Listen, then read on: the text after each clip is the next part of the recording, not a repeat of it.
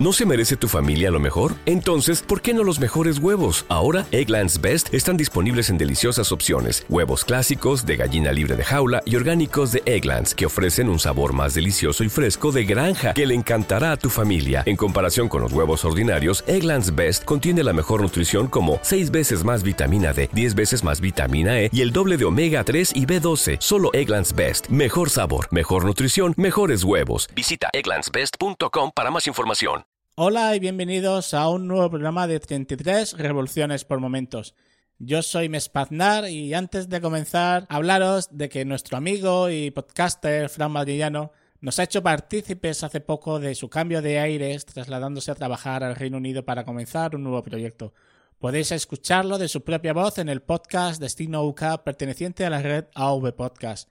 El caso es que Fran es uno de los seguidores de este programa que en más de una ocasión pues nos han felicitado por momentos y que incluso llegó a negarse a suscribirse al feed general ni a escuchar el intercrossover si no salía de su propio feed, algo muy respetable y de lo que yo me tomé buena nota, al igual que bueno de otras recomendaciones que, que también ha dado.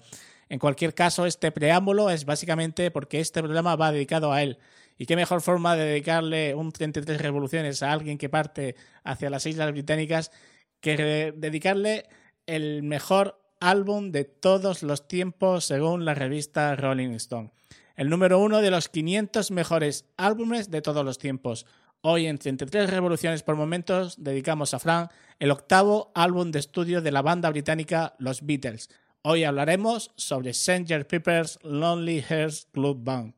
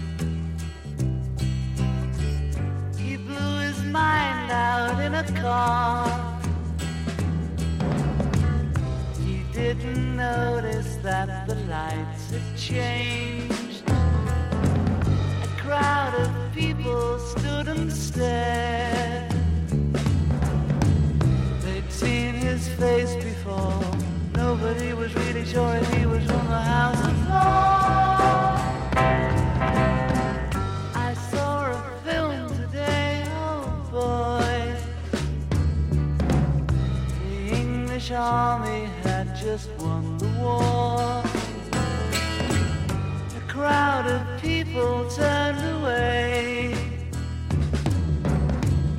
But I just had to look having read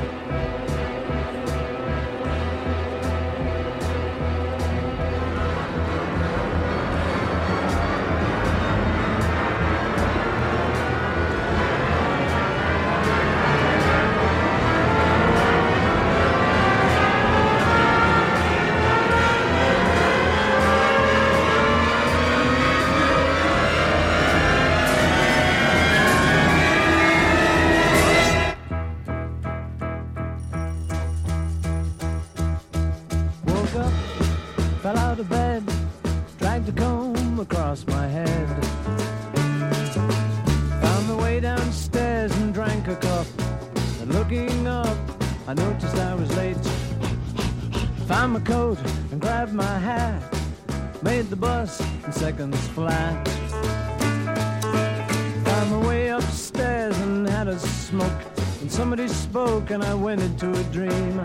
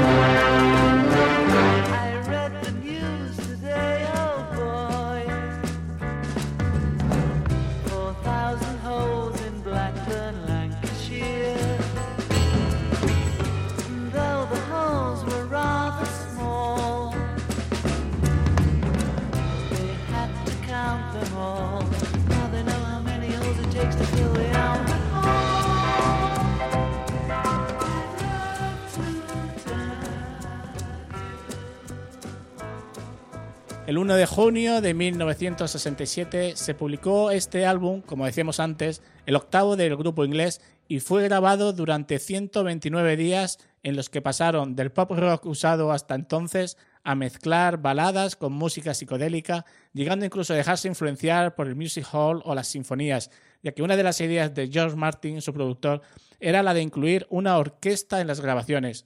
Nada más salir a la venta se convirtió en una sensación popular, obteniendo en 1968 cuatro premios Grammy y se ha convertido en el segundo álbum más vendido de la historia y el segundo más vendido en el Reino Unido. Todo este cambio derivaba del lastre que el grupo acarreaba. Giras, entrevistas y sobre todo la Vitelmanía estaban desgastando a cada uno de los integrantes en 1966.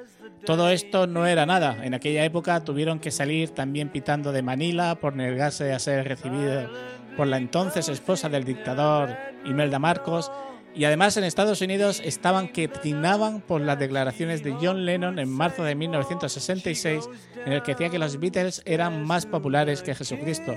Estas declaraciones hicieron que gran cantidad de sectas religiosas amenazaran con dispararles e incluso el Ku Klux Klan se puso a quemar álbumes del grupo durante un concierto de estos en Memphis. Todo esto les llevó a dar su último concierto en San Francisco el 29 de agosto de ese año. En ese momento ya estaban hartos de todo.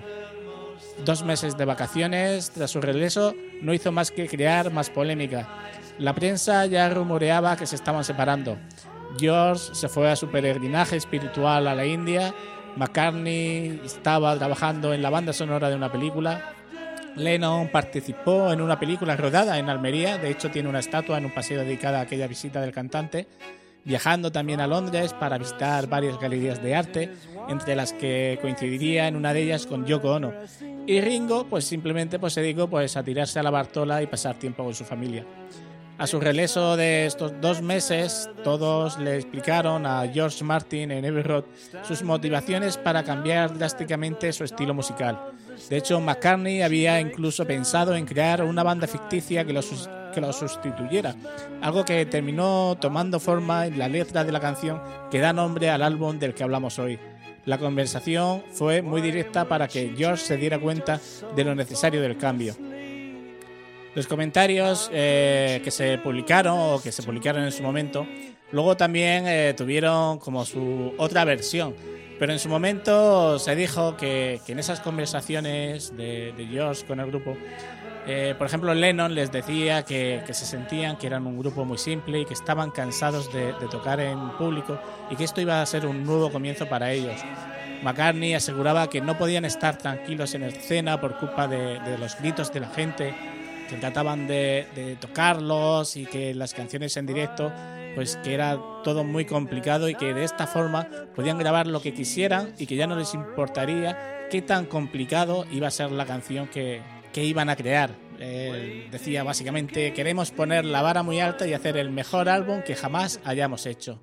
Lennon también insistía en que si dejaban la gira podían grabar música que no tendrían que interpretar en vivo y eso significaba que podían crear algo de lo que nunca nadie había oído hablar, un nuevo tipo de música con nuevos tipos de sonido.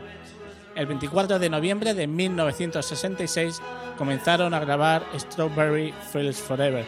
La letra de esta canción fue escrita por Lennon durante su estancia en Almería y el 16 de diciembre de 1966 grabaron la primera canción que iba a formar parte del LP, When I'm 64 una vieja canción que se remonta a la época de The Cavern, cuando los Beatles estaban comenzando.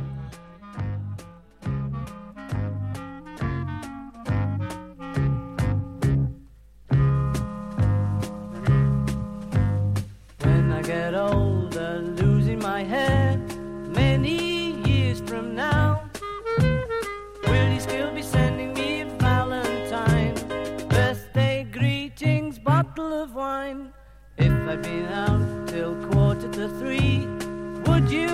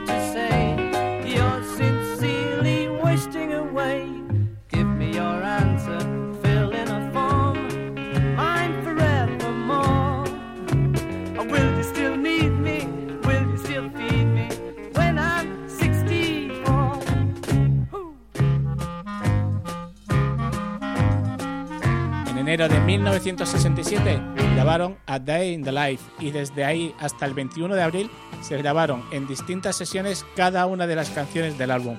Ese día se grabaría la broma que aparece al final del LP. 700 horas de grabación, lo que suponía 30 más de tiempo que su primer álbum y un coste final de grabación de más de 46.000 libras a día de hoy que bueno, según mi conversor de bolsa del iPhone son unos 54.000 euros. Al ser uno de los grupos con más éxitos de EMI, pues tuvieron la ventaja de poder usar la última tecnología disponible de la época, siendo todo grabado en sonido monaural y estereofónico mediante una grabadora de cuatro pistas. El lanzamiento de Stranger Peppers fue el primero en no incorporar los silencios entre canciones, quedando unidas entre sí y dando la sensación de encontrarnos en una representación continua, algo que se pierde prácticamente en la versión digital de iTunes.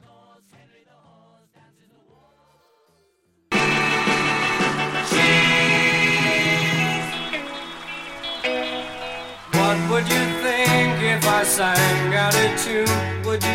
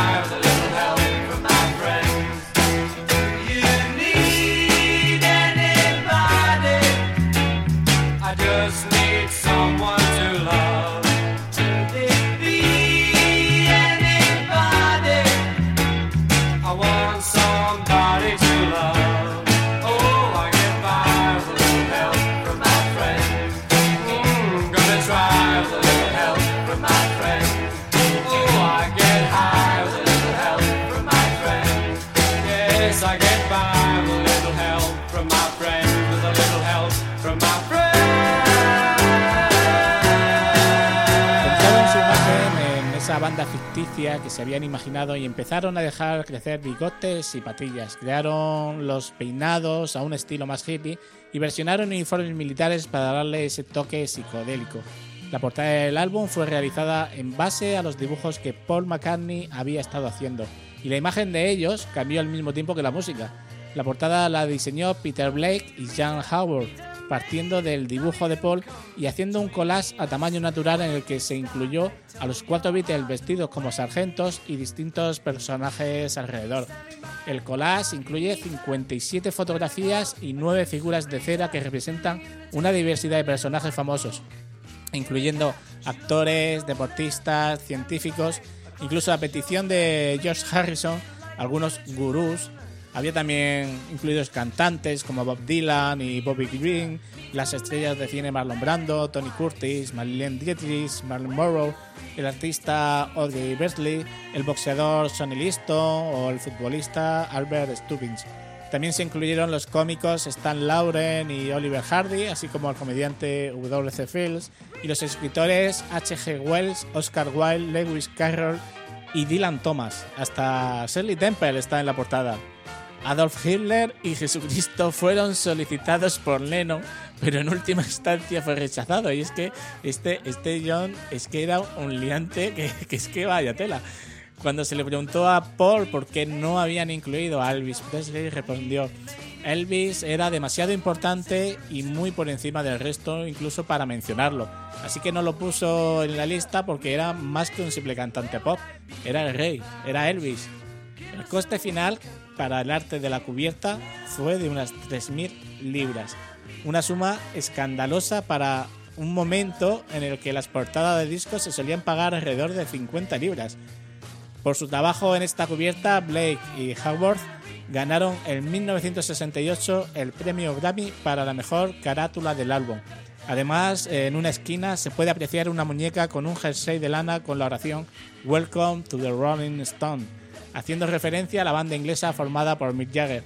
La insignia que Paul lleva puesta dio también de qué hablar. Las iniciales OPP que portaba en su chaqueta poco tardó en provocar polémica ya que enseguida se especuló con que su significado era officially pronounced dead, oficialmente declarado muerto, cuando en realidad se trataba de Ontario Provincial Police, Policía Provincial de Ontario. Y es que la gente, al, al igual que hoy, eh, flipa en colores cuando no entiende algo, cuando no sabe, no sabe algo, se lo inventa. Pero bueno.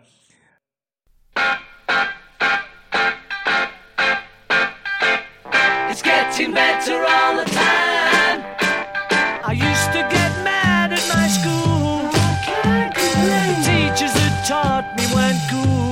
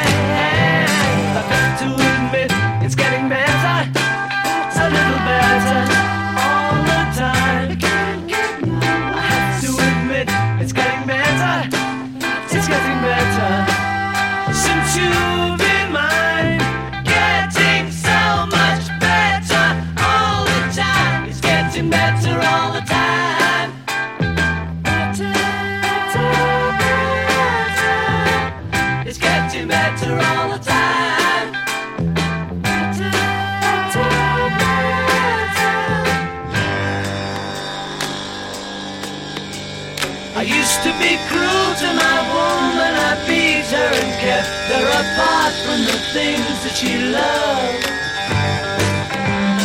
Man, I was mean, but I'm changing, I see,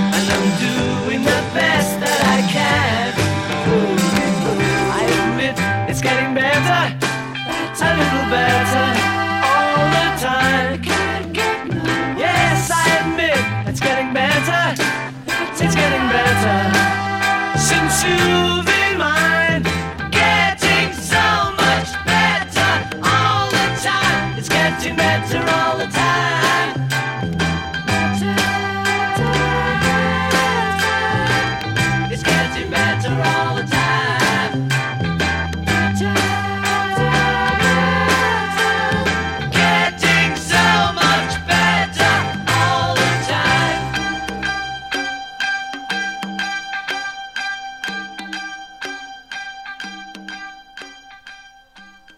Pero la BBC no lo tenía muy claro y las letras referidas al consumo de drogas hicieron que, bueno, que se, que se metieran por medio y las prohibieran ya que no podían permitirse ese alegato a las drogas y no podían animar a una actitud permisiva hacia el consumo.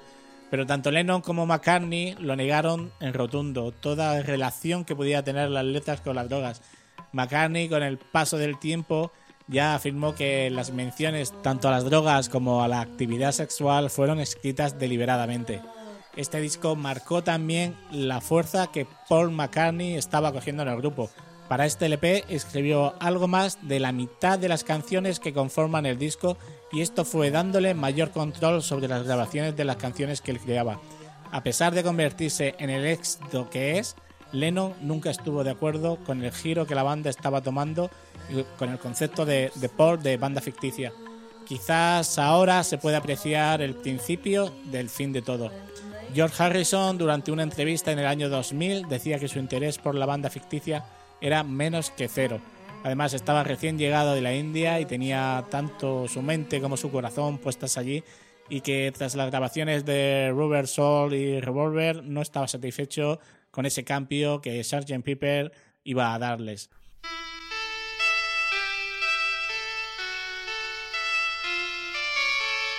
Picture yourself in a boat on a river with tangerine trees and marmalade skies. Somebody calls you, you answer quite slowly. A girl with kaleidoscope eyes.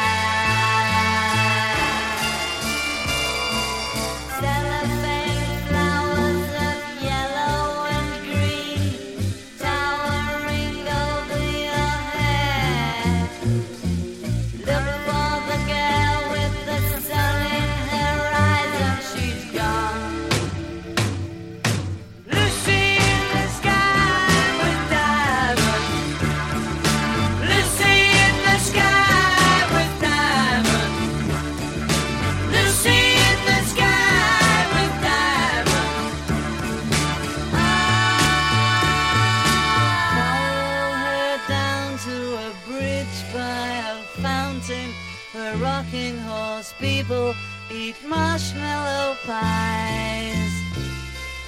Everyone smiles as you drift past the flowers that grow so incredibly high.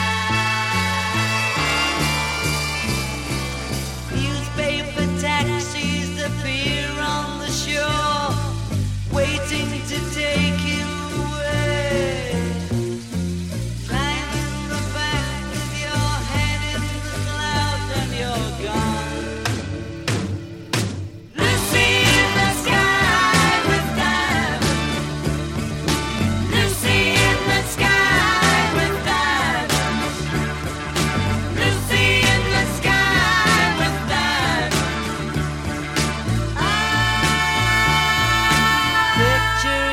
yourself on a train in a station with plasticine pauses with looking glass ties.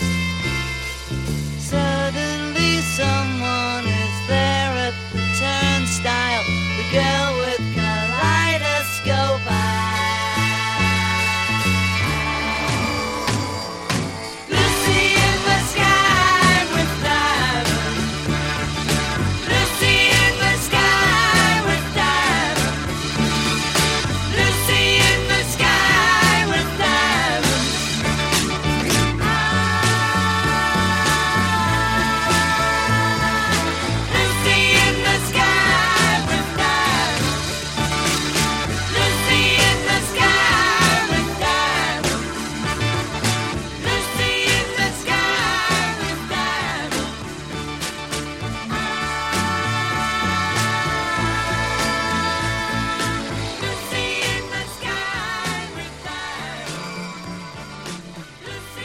junio de 1967, como decíamos al principio, Sgt. Pepper se convirtió en el primer álbum de los Beatles que se publicaría simultáneamente en todo el mundo. También fue el primer álbum de los Beatles en que las canciones eran exactamente las mismas y en el mismo orden para las versiones británicas y estadounidenses. Octavo LP de la banda que debutó en el Reino Unido en el número uno, donde se mantuvo durante 22 semanas consecutivas, con unas ventas de 250.000 copias durante los primeros siete días. El 4 de junio, Jimi Hendrix comenzó un espectáculo en el Teatro Savile de Londres con su interpretación de la canción principal. Harrison y McCartney estaban presentes. McCartney dijo, las cortinas se abrían y Hendrix vino tocando y caminando hacia adelante Sanger People. Es un cumplido muy importante y uno de los grandes honores de mi carrera. Podríamos seguir hablando mucho más de este fantástico LP, pero el tiempo no nos deja y este podcast se nos ha hecho más largo de lo que debiera, pero este homenaje a Fran Badillano lo ha merecido. Mucha suerte en tu nuevo proyecto y ya sabes que te deseo todo lo mejor. Muchas gracias a todos por escuchar este programa y ya sabéis que nuestro grupo de Telegram echa chispas entre bocados, manzanas, series y todos los temas vinculados a la red de podcast por momentos. Muchas gracias de nuevo y nos escuchamos próximamente.